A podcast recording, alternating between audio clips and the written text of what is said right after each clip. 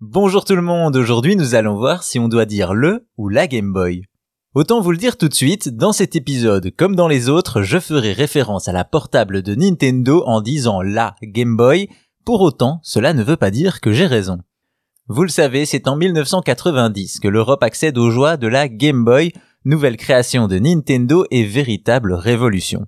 Le succès sera d'ailleurs au rendez-vous avec plus de 100 millions d'exemplaires vendus à travers le monde. Et malgré ces chiffres de vente exceptionnels, on ne sait toujours pas si on doit dire le ou la Game Boy. Tâchons donc d'y voir plus clair. Première étape dans notre enquête, le manuel de la console. Aujourd'hui véritable objet de collection vintage, celui-ci donne une réponse claire. Le Game Boy est utilisé pour désigner l'objet. Deuxième étape, Nintendo directement. En 2016, un joueur que la curiosité démangeait envoie une lettre au constructeur pour avoir une réponse définitive.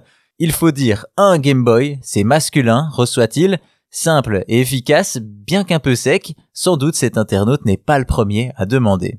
On a donc un point de vue clair, pour Nintendo, c'est LE Game Boy. Troisième étape, la presse de l'époque, et là, ça se complique. En effet, au début, ils ne considèrent pas la portable de Nintendo comme une console, mais bien comme un jeu, et donc, comme on disait un Pac-Man ou un Space Invader, on dira un Game Boy. Cependant, la tendance va changer au début des années 90, alors que le terme console se popularise, ainsi on va naturellement contracter la console Game Boy en la Game Boy, et c'est justement cet usage qui va faire que la plupart des francophones diront la et pas le Game Boy. D'ailleurs, au Québec, où le mot console arrive plus tard, le masculin est toujours d'usage. Au final, vous l'aurez compris, il n'y a pas vraiment de bonne réponse à la question du genre de la Game Boy, les deux sont corrects et acceptés et comme souvent dans ce genre de débat, c'est le plus utilisé qui restera.